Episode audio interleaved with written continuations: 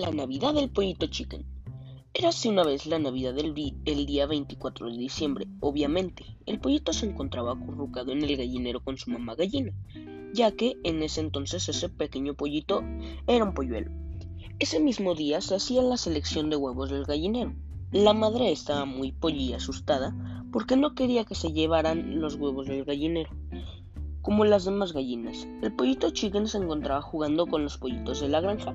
Pasadas unas horas llegó el gallo del gallinero a decirles a todos que esa Navidad ya no habría selección de huevos, ya que el granjero no quería hacerles la Navidad tan fea a los pequeños polluelos.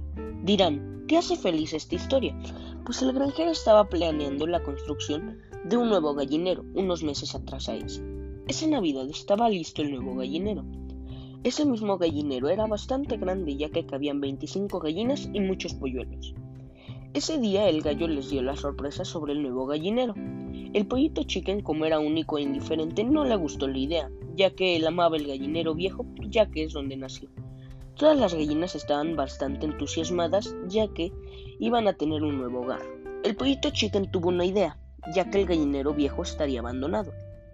Estuvo hablando durante días con todas las gallinas sobre la idea de vivir todos los polluelos en el gallinero viejo. Las gallinas al final de mucho tiempo aceptaron.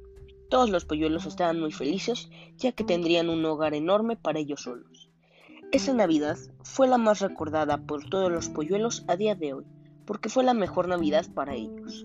Y desde aquí el Pollito Chicken les manda un saludo y que tengan una feliz Navidad.